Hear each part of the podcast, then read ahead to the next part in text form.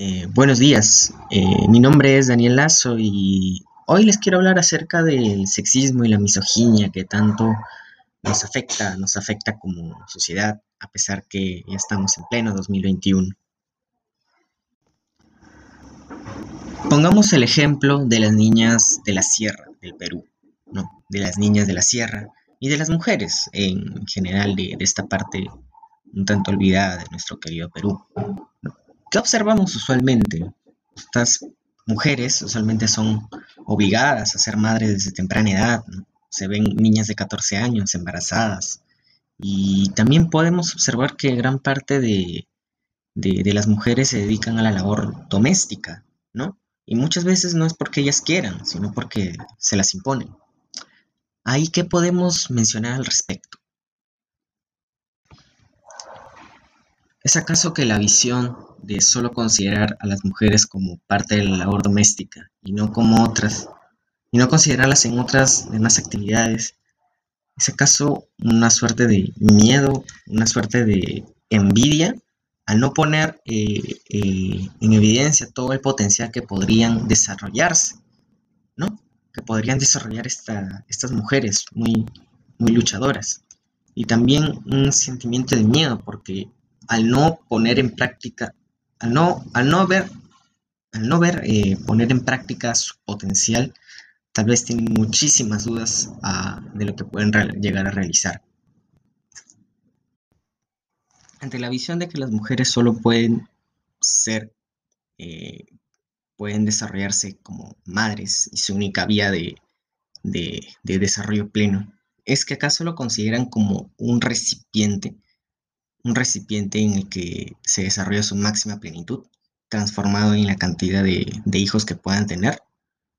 Mm, bueno, esto es un punto crítico, ya que si no, si estas mujeres no llegan a tener la cantidad de hijos que pueda desear el hombre, puede incluso llegar a, maltratarlas o llegar a una violencia bien, bien, eh, bien crítica en este aspecto, ¿no? O incluso si no queremos hasta llegar al suicidio de la misma, de la misma persona al no aguantar estos maltratos físicos y psicológicos.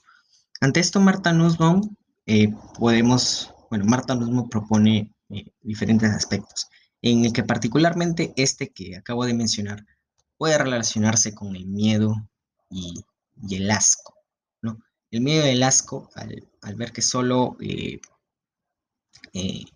que bueno, eh, al ver que solo eh, este momento de satisfacción entre el hombre y la mujer para concebir a un hijo es su única labor para poder alcanzar este desarrollo que, menciono, ¿no? Es así como una alternativa solución puede surgir a partir de esto. Como ciudadanos podemos plantear diversas eh, diversas ideas, claro, diversas ideas para poder combatir con este sexismo y misoginia. Desde nuestra, desde nuestra posición como, como, como personas pertenecientes a un Estado y nuestra condición como ciudadanos, podemos proponer ideas concretas, ¿no? Toda idea puede ser válida, siempre y cuando se someta a debate, se someta a debate y una reflexión crítica. Es por eso que eh, se necesita una ciudadanía intercultural para poder hacer llevadera, esta conversación y que sea mucho más eh, enriquecedora.